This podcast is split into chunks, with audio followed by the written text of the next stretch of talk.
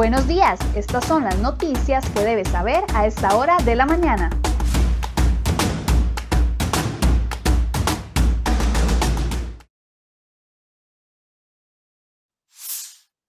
Hola, ¿qué tal? Muy buenos días. Gracias por acompañarnos en Cere Hoy Noticias. A continuación, los detalles de las informaciones que hemos preparado para ustedes en la portada de cerehoy.com y de lamentables sucesos que dejan varias personas fallecidas. Los detalles a continuación.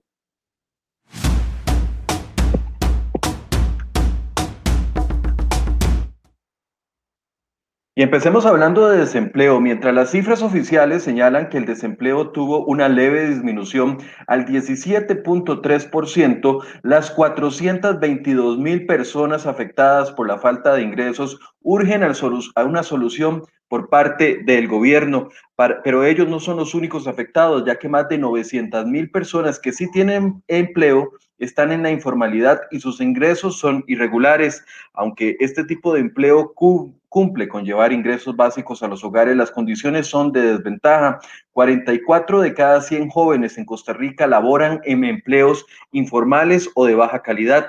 El flagelo de la informalidad en el empleo golpea 44.3% de los jóvenes entre los 15 y los 24 años y aún casi 47% de la población menor de 40 años. En el estudio presentado ayer por parte del INEC, incluye en el empleo informal a los trabajadores asalariados sin seguridad social financiada por un empleador, a quienes solo se les paga en especie o que el pago fue una única vez. También entran dentro de esta categoría los ayudantes no remunerados, trabajadores por cuenta propia o empleadores que tienen empresas no constituidas en sociedad y a quienes tienen trabajos ocasionales menores a un mes. Hoy en nuestra portada les traemos una radiografía completa del tema del desempleo en el país y cómo está afectando más a las mujeres y también a las personas jóvenes.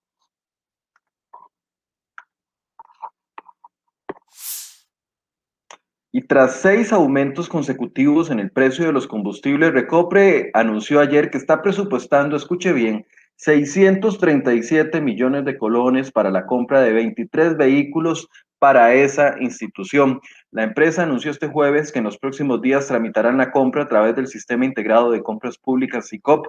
La refinadora explicó que tiene más de 162 automóviles que sobrepasan los nueve años y para ellos ya eso es mucha antigüedad. Así que incluyeron 23 unidades nuevas en una compra que se va a realizar este año. El requerimiento incluye vehículos pick-up tipo 4x4, 4x2, unidades de tipo todoterreno 4x2 y también un vehículo sedán eléctrico. Los nuevos vehículos se ocupan para el arrastre de equipos de calibración que ocupa el laboratorio de metrología y vigilancia del polioducto, según información que brindó Recope. Según la refinadora, esta sustitución de vehículos contribuirá a reducir costos de mantenimiento e incrementarán la seguridad de la flotilla. Es decir, tenemos que agradecerles por la compra de estos vehículos.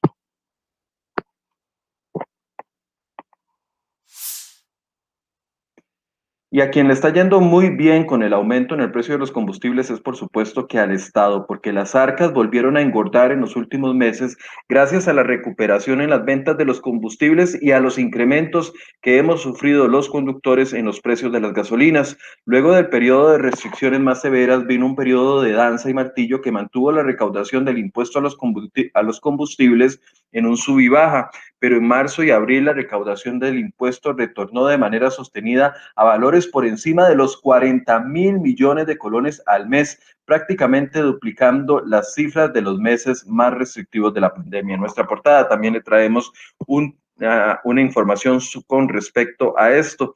Además, molestos por los incrementos a los precios de los combustibles durante estos meses, el Comité Cívico Nacional de Motociclistas convocó a una caravana el próximo fin de semana como medida de protesta.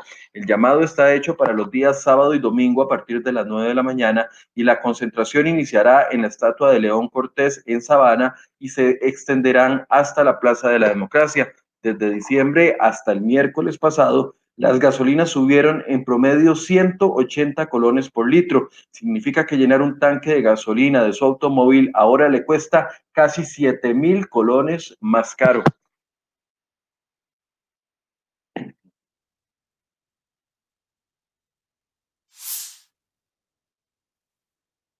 Vamos a temas de judiciales. El juzgado penal impuso medidas cautelares contra los miembros de la supuesta red narco liderada por un hombre alias Tureski.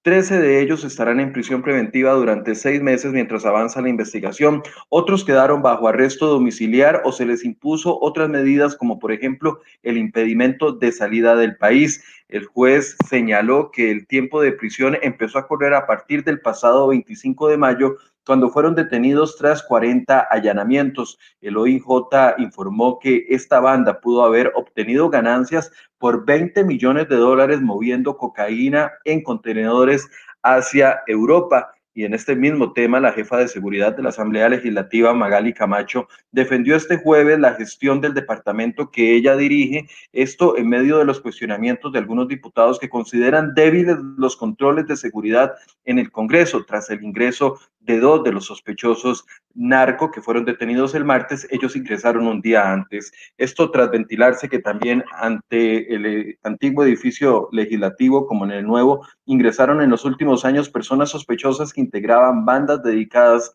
al narcotráfico. Antes de la pandemia ingresaban 35 mil personas al año. La jefa de seguridad de la Asamblea pide más equipo y más personal para controlar los ingresos de sospechosos de delitos al plenario legislativo.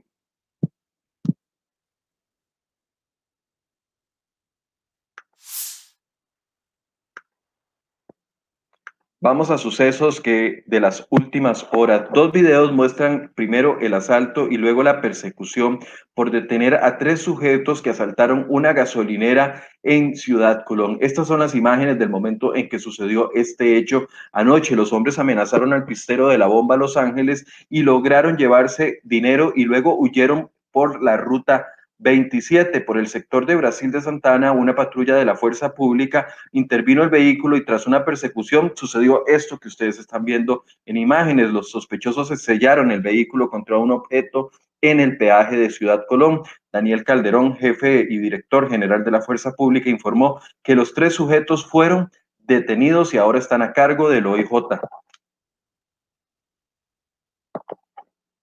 En otras informaciones relacionadas con el tema de seguridad, el viceministro de Seguridad Eduardo Solano renunció a su cargo en la cartera. Este jueves Solano fue nombrado como subjerarca del Ministerio Público del Ministerio de Seguridad Pública en medio de cuestionamientos por su falta de experiencia en esa materia, ya que solo se ha dedicado a temas políticos. Le puedo decir que esto se debe a aspiraciones meramente profesionales, aseguró Solano ante la consulta de cereoy.com. Algunos dicen que aspirará al cargo de una diputación. Solano no lo confirmó ni lo descartó porque dice que todavía no puede referirse al tema por tener prohibiciones dentro del código electoral. Y además hay una noticia de últimas horas y son estas imágenes que ustedes ven en este momento. Tres hombres murieron lamentablemente y uno más resultó herido tras un aparatoso choque entre dos camiones ocurrido la mañana de este viernes en Cervantes de Alvarado, en la provincia de Cartago. Por razones que se desconocen, un camión cervecero chocó contra uno que transportaba madera y producto del impacto las tres personas murieron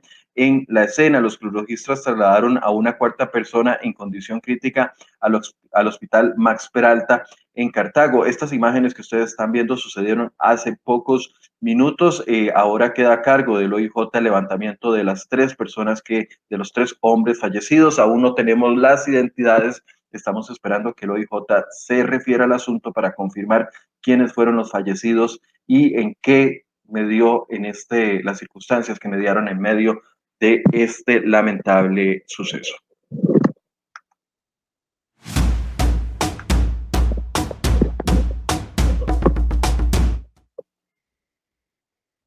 Bueno, y una millonaria condena contra el país podría llegar en las próximas horas o próximos días. Y es que el Tribunal del Centro Internacional de Arreglo de Diferencias Relativas a Inversiones del Banco Mundial dio ya por cerrada la pugna entre el Estado de Costa Rica y la empresa canadiense Infinito Gold. Desde hace siete años, ambas se enfrentan por el fallido proyecto minero de Crucitas en Cutris de San Carlos. El pasado 19 de mayo ese organismo internacional declaró el fin del proceso abierto desde el 4 de marzo del 2014 a solicitud de la compañía norteamericana. ¿Qué significa la declaratoria de cierre? Bueno, según el COMEX, el tribunal ya no aceptará la presentación de información adicional y que procederá además a finalizar la deliberación que tienen para emitir un fallo que es conocido como un laudo arbitral a la que el país estaría obligado a cumplir. Así las cosas, la resolución podría emitirse en cuestión de horas o días Infinito Gold le reclama a Costa Rica el pago de 394 millones de dólares, es decir, más de 229 mil millones de colones, por el fracaso del proyecto que pretendió desarrollar en la zona norte del país. En principio, el monto reclamado era de solamente 94 millones, sin embargo, durante el proceso se incrementó a la cifra de 394 millones de dólares.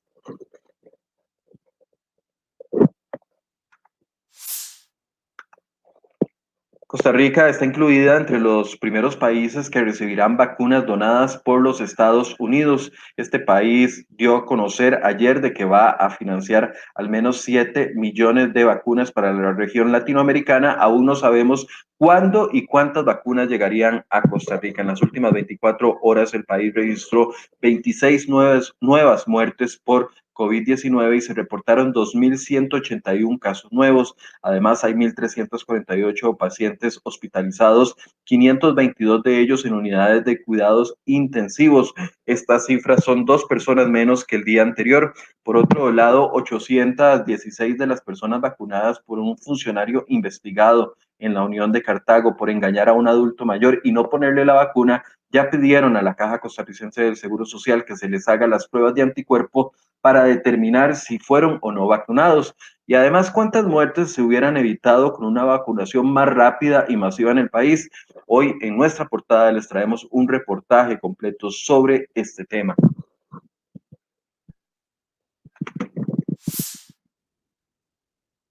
Vamos al ámbito político y es que el proyecto de ley de empleo público, que es el eje central del acuerdo entre el gobierno y el Fondo Monetario Internacional, está en la recta final de su discusión en la Asamblea Legislativa, el, el polémico proyecto que, se divide, que divide a los supremos poderes empresarios y también diputados y el sector laboral podría votarse en su primer debate entre el 14 y el 18 de junio, es decir, la tercera semana de este mes. El pasado 24 de mayo los diputados culminaron con la discusión de la votación de las 188 mociones de revisión y después el proyecto pasó un periodo de consulta en las instituciones que terminó el pasado 3 de junio. Además, en otro tema político, la Contraloría General de la República emitió dos informes de auditoría donde señala muchas debilidades en el Sistema Nacional de Información y Registro Único de Beneficiarios SINIRUBE la Contraloría evaluó la funcionalidad, operación y seguridad de esta base de datos que contiene a todas las personas que reciben ayudas sociales en el país y descubrió innumerables carencias dentro de la mayoría de los usos. Entre los principales hallazgos está que el 95% de las instituciones usuarias no están cumpliendo con la obligación de remitir la información actualizada que alimenta el sistema. Además, no se cuenta con un sistema para gestionar la seguridad de toda la información contenida ahí y no existe un plan de continuidad de servicios en caso de que el sistema fallara.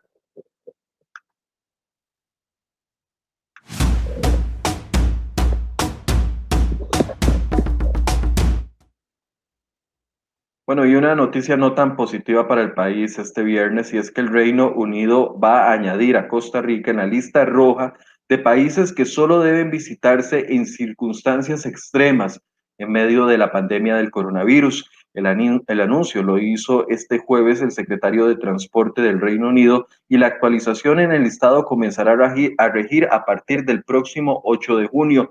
Además de Costa Rica, en la lista roja se agregarán países como Afganistán, Bahrein, Egipto, Sri Lanka, Sudán, Trinidad y Tobago. El Reino Unido maneja tres categorías para advertir a sus ciudadanos sobre cuándo o no viajar al extranjero. La lista verde son los países que tienen bajo control el contagio o lo tienen o tienen contagios bajos. La lista ámbar es donde deberían de ir solo para asuntos esenciales y la peor lista, la roja, donde solo se debería de viajar en circunstancias extremas. La medida también va a tener repercusiones para los ciudadanos costarricenses que quieran ingresar al territorio británico. Por ejemplo, la denominada lista roja prohíbe las llegadas de ciertos países, salvo para los ciudadanos británicos o residentes legales que deben permanecer aislados 10 días en uno de los hoteles designados por el gobierno, pagando entre 2.470 y 2.500 dólares de su propio bolsillo.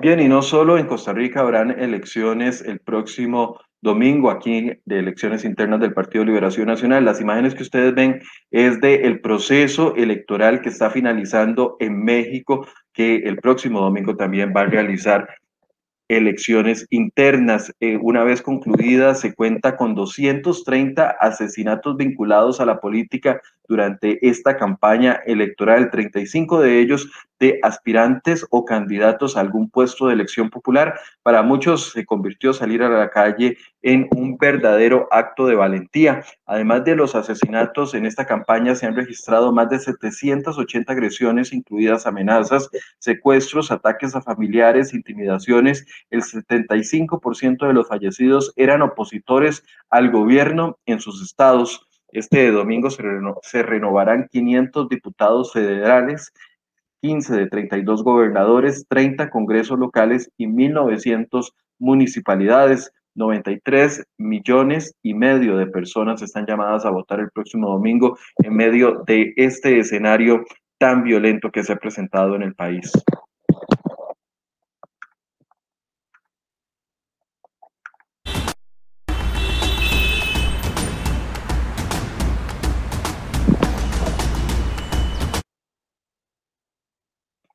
7 con 39, hacemos un breve recorrido por las condiciones del tránsito que les recuerdo que este viernes solo podrán circular las placas terminadas en número impar, es decir, 1, 3, 5, 7 y 9. Y las condiciones del clima van a estar complicadas en algunos sectores del país, principalmente las lluvias se van a presentar en el sector del Atlántico Sur y también el Atlántico Central, es decir, Limón y la zona sur de esa provincia. Así que ahí se esperan fuertes lluvias durante la mañana que se podrían trasladar al mediodía o en la tarde al Valle Central. Hay buenas condiciones del tránsito el día de hoy.